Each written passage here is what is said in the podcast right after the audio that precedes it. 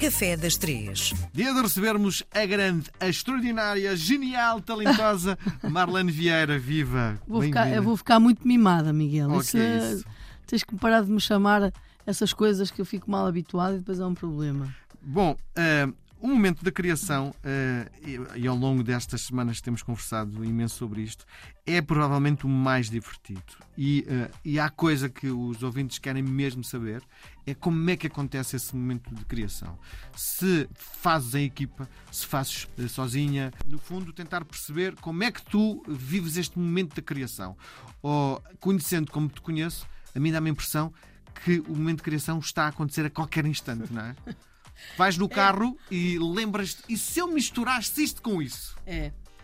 É, olha, Miguel, eu não disse eh, olá a todos, boa tarde. É verdade isso, sabes que hum, eu não gosto de me formatar, eu não gosto nada de. Gosto que a criatividade nasça assim, Sim. eh, sei lá. Eu posso estar a olhar para uma erva e. Epá, e se eu fizesse esta coisa assim, e que pode não ter nada a ver com a erva, mas há ali um clique, sabes que a minha história na cozinha também passa por esse clique, não é? Que eu entro num restaurante e. e mas que é isto?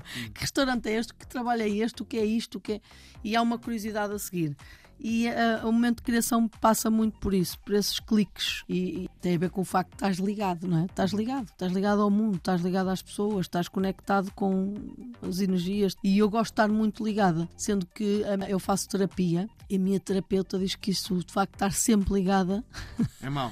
é mau. É mau porque, consegues descansar porque sequer, não não é? há descanso. Mas, mas, até, Mas- até o teu sono, não é? Até o teu sono. Até o meu sono. Pois. Sabes que eu acordo muitas vezes durante a noite, não muitas, mas algumas vezes acordo porque fiquei ali com alguma coisa na minha cabeça e de repente durante a noite nasce ali, começa a crescer qualquer coisa.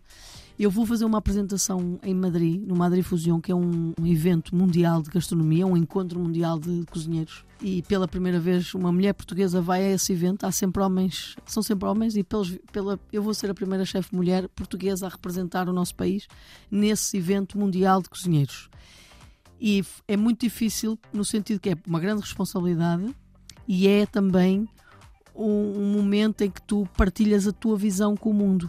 Não é só, não é, já não é só com os portugueses. E a- o criar essa linguagem, a forma como nós vamos, o que é que nós temos a dar ao mundo. E claro que está na minha cabeça. E é, foi difícil este processo de, de arranjar um tema, de arranjar algo. Tens ali meia hora para falar, tens ali me- falar meia- em meia hora apresentar a tua visão, a tua forma de cozinhar, a tua forma de estar.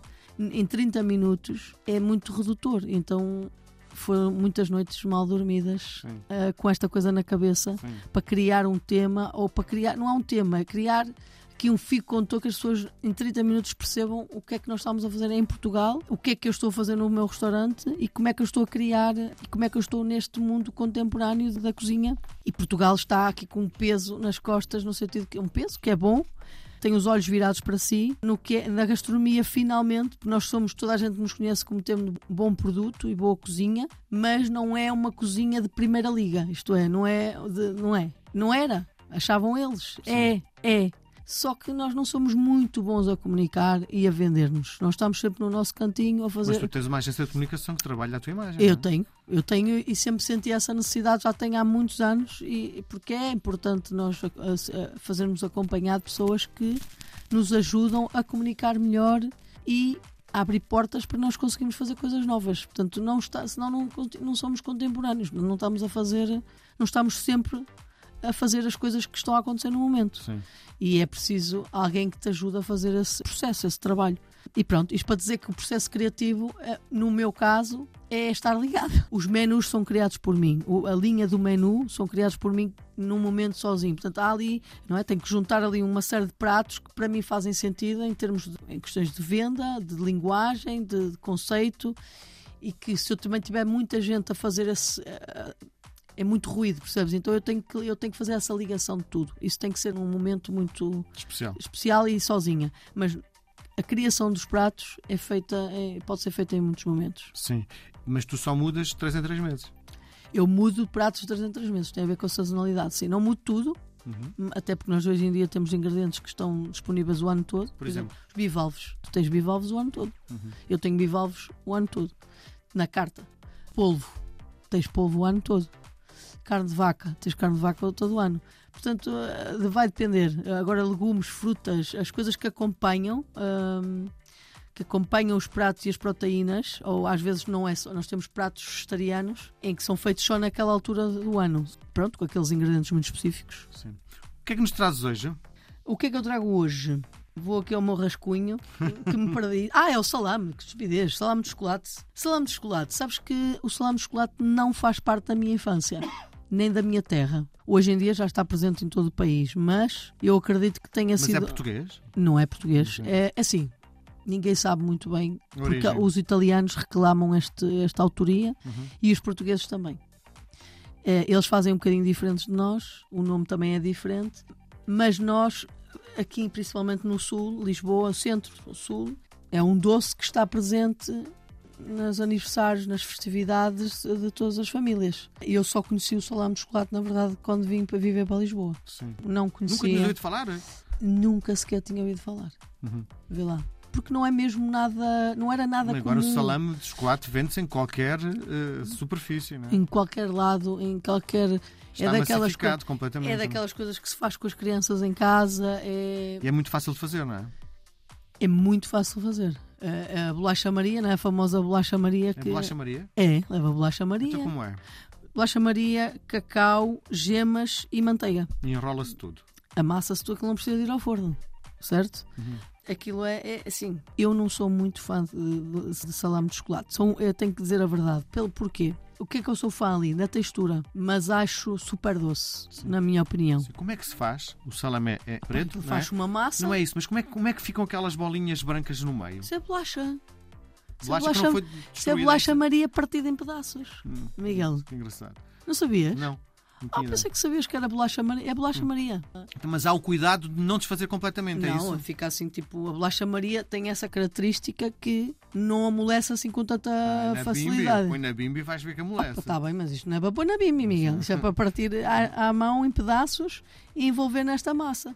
E depois é dar-lhe a forma de, de salame, é? aquela. Uh, originalmente chamavam-lhe paio, mas depois passou a ser salame, porque o salame tem aquelas camadas Sim. irregulares, não é? De, de, gordura. Não, o salame de carne leva gordura. Sim. Leva gordura, claro que leva, leva manteiga. e a bolacha Maria está cheia de gordura. Não sei se tens noção disso. Não tinha noção. Óleo. Nossa. Ah, pois é. Já viste que os pediatras, hoje em dia não sei, mas era a bolacha das crianças. Sim, sim. Acho que eu descobri uma, há pouco tempo um, um Nestum Bolacha Maria já experimentaste? Não gosto de papas. É, pá, mas esta é tão boa. Há um dia de trabalho. Mas ainda gostas, és como o meu marido. O meu marido adora comer cerelacs e nestuns e eu não gosto. Sabes qual era? As minhas papas na, na minha casa era com broa de milho. a broa de milho depois de seca, a minha avó só fazia broa de milho, nós só tínhamos broa de milho na minha infância. Muito complicado, eu não consigo, por exemplo, eu não consigo cortar uma fatia, desfaz tudo. Pronto, porque não é, não está muito boa, sabes? É broa de milho a sério. Hoje em dia, sim, a broa de milho a sério tem umidade, é maçuda, é, é, é, maçuda, isto é, tem alguma cremosidade no interior. E aliás, se tu fores uma grande superfície e comprar uma broa de milho, olha, fatia, dizem logo, pensar, não dizem logo, ah, não, não conseguimos, não conseguimos cortar. Não conseguem, pois não. É, é péssima a broa de milho hoje em dia, uh, mas podem ir ao Marlene que eu tenho uma broa de milho ótima. Sim. Eu tenho, pronto, aí o Marlene eu tive a necessidade de recuperar aqui a minha memória da broa de milho bem feita e, e feita com milho branco, sabes? Não é feita com amarelo. milho amarelo. Os meus cereais era quando a broa de milho ficava seca e dura, né, que ao fim de um tempo fica uh, velha, né, naquele tempo, e a minha avó esfarelava, fazia assim tipo um, umas migalhas Sim. E colocava no leite. Esses eram os nossos cereais, já diz, viste? Diz uma coisa. Não comia uh, papas Cerelac, não comia. Explica lá uma coisa, isto é uma grande discussão que temos lá com os meus amigos, que é tens uma broa de milho, se ela fica dura ou não, se, fica, se ganha uh, bolor rapidamente, é, é que o material é bom ou mau? Portanto, não, sei, não, não, não, leva gordura, não leva. leva só trigo, água e, e mais nada. E trigo, centeio e milho. Uh, uh, na verdade, aquilo é, chamamos broa de milho porque a maior porcentagem é, é, feito de milho, mas depois leva um bocadinho de trigo e leva centeio. É mau, né? tu não, vais, não podes comer bolor assim.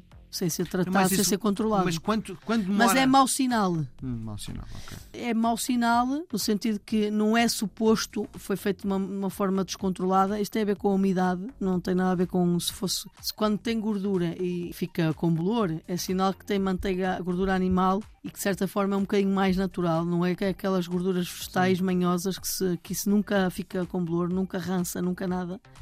Agora, uma broa de milho ganhar bolor é, foi num processo, foi feito num processo completamente descontrolado, assim sem noção nenhuma do que estavam a fazer. É mau no sentido que não é bem feita, não tem uma grande qualidade, não tem nenhum controle. de- Pronto, aquilo tem que ter. A broa de milho supostamente não ganha bolor. Fica seca, é como um pão, fica duro, mas não, não ganharia bolor. Bom ano, Marlene. Obrigado, Miguel. Bom ano para todos.